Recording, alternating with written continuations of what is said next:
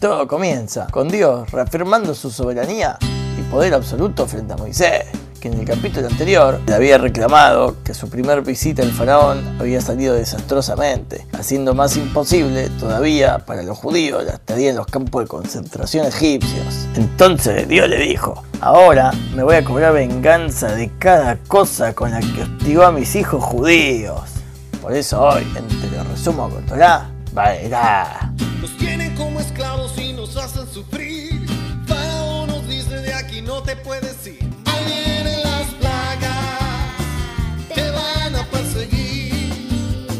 Antes de empezar con la plaga, la Torá se le ocurre enumerar la genealogía de donde vienen Moisés y Aarón. Y cuando llega a ellos, te interrumpe para enseñarnos que tanto Aarón y Moisés, o Moisés o Aarón, en cualquier orden que lo mencionen, hablaban con Dios por igual.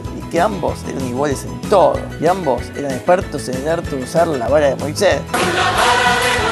Dios mostró de su poder. Además, la vara la misma vara que siendo vara se tragó a toda la serpiente de los hechiceros egipcios que se habían transformado de vara en serpiente. Ah, pero esto al faraón no le causó ninguna impresión.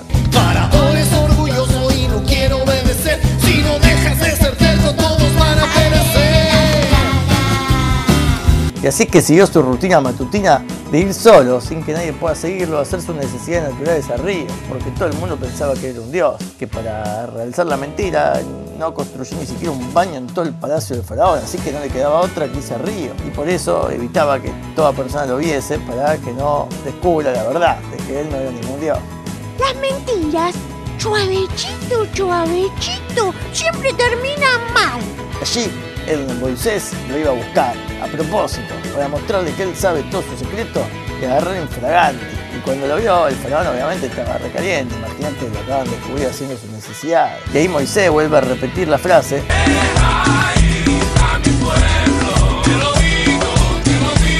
Denunció la primera de las plagas, la sangre. El agua se volvió sangre. Esta plaga fue como castigo por dos motivos, porque los egipcios prohibían a las mujeres ingresar al río como micre después de su periodo menstrual y con ello evitaban que se acuesten con su marido y acortaban la posibilidad de reproducción de los judíos. ¡Maldito monstruo! Y por ello, ahora, toda el agua egipcia se convirtió en sangre real, tanto en olor como en composición química. Nada de colorante y efecto trucho como muestran en las películas. ¡Esto es sangre! Corrección, sangre gratis. Si un egipcio quería tomar agua de cualquier lugar, sangre. Si se le hacía agua a la boca por una egipcia pasar, sangre. Sangre en todas las aguas, menos en la de los judíos, quienes disfrutaban de rica y pura agua potable. Y no solo eso, si un egipcio le pedía prestar agua, ni bien pasaba las manos del egipcio, se volvía sangre. Pero, pero, pero. Si un egipcio le compraba el agua del judío, ahí sí, se convertía en agua potable. Entonces, los judíos, aprovechando la demanda de agua y el negocio que estaba a su disposición, pese a su actual condición de esclavo, lograron en siete días que duró la plaga juntar una fortuna. En especial porque el faraón mismo les compró con todo el dinero que él tenía un montonazo de agua para él. Qué trucazo, ¿no? Ahora el faraón, como ya no contaba con el río Nilo y sus aguas puras, y como Moisés ya sabía lo de sus necesidades corporales, trató de escabullirse en otro lugar. Pero Moisés lo agarró en fragante y de vuelta. Y esta vez anunció la llegada del sapo. Tengo un sapo que se llama Pepe, que salta y salta por todo el jardín. Un gran sapo Pepe apareció en el río. Imagínate lo contentos que estaban los chicos. Pero los grandes no, trataron de golpearlo y matarlo, pero cada vez que lo hacían desprendía sapitos pepitos. Y estos sapos se metían en todos lados, comenzando así la segunda y más psycho killer de todas las plagas. Los sapos entraban en la ropa de los egipcios, llegando a sus partes íntimas y castrándolas. También para los que querían evitar su entrada, sellando sus puertas y ventanas, los sapos cavaban en el piso y entraban por los pisos de su casa. Y croaban con un sonido tan insoportable que era imposible descansar o hacer cualquier otra cosa con normalidad. Además se metían en los hornos. Y cuando se comían ese pan hecho de sapo, los sapos seguían vivos adentro y entraban en sus entrañas y los mataban. A la pelota. Y los judíos, en sus tierras, cantaban la canción del sapo Pepe muy contento. Gastamos todos nuestros ahorros, pero valió la pena. Ahora nos dejará ir. Mm, Son las ranas más deliciosas que he probado. Mm, Ra ha premiado mi crueldad hacia los esclavos. Es una plaga, imbécil. Y tenemos muchas más planeadas. La cosa se ponía aún más peluda cuando Moisés le dijo que se avecinaban los piojos. La tercer plaga. Hay piojo por todas partes. Quienes atacaron sus rostros, entraron en sus ojos, Es perverso. endurecían sus codos para que eviten levantar su brazo y rascarse la cabeza, y al final terminaba rascándose la piel contra los árboles y las paredes, hasta el punto que terminaba arrancándose la piel por la picazón insoportable. De pelos, viejo. Dios no se anda con cuentos. Pero, pero, pero. Pero se puso muy terco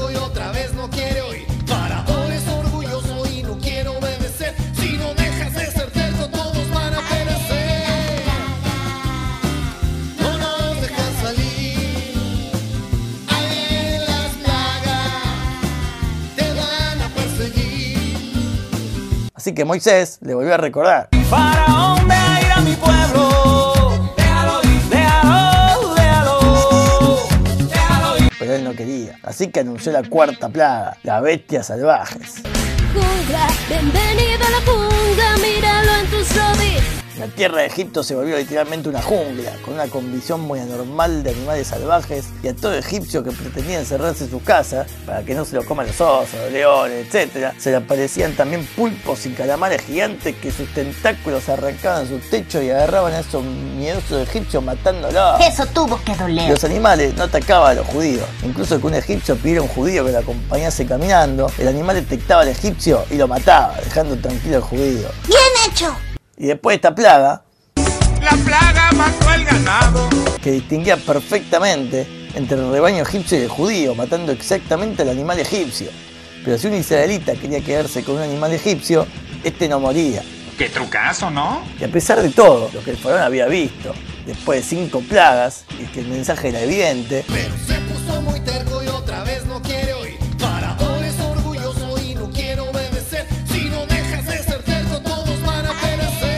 que Moisés y Aarón juntaron cenizas calientes, Esto se va a poner feo. las arrojaron al aire, salieron de la atmósfera, captaron radioactividad del espacio y cayeron en los egipcios causándoles ampollas, erupciones llenas de pus, mucosidad, dando lugar a la sexta plaga, la sarna. ¿Diría usted, deben entregarse al pánico? Yo diría que sí. La úlcera con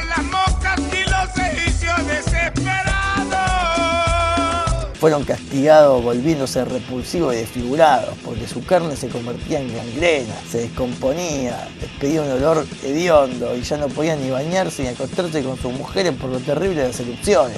Esto ya es demasiado. Y entonces se puso todavía más peludo cuando llegó la séptima plaga. Y como se dice que los séptimos son todos preciados, el granizo.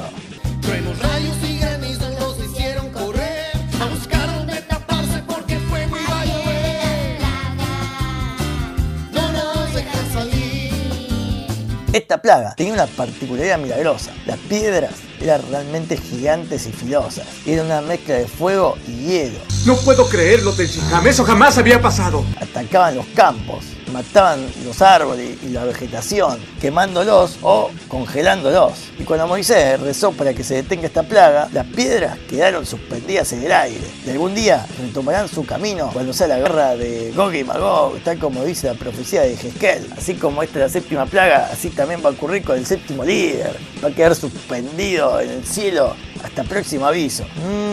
Mirá con la cara que te mira el séptimo rey. Después de todo esto, el faraón, obstinado, siguió endureciendo su corazón, Ni me sorprende. dejándonos en suspenso y recaliente. Imagínate, no dejó salir al pueblo judío después de tanta trama. Pero bueno, será la próxima semana, porque este capítulo terminó acá. Así es. Espero que os haya iluminado. Hasta la próxima se despide He-Man deseándoles buena suerte y buena salud. Vuelvo en una semana.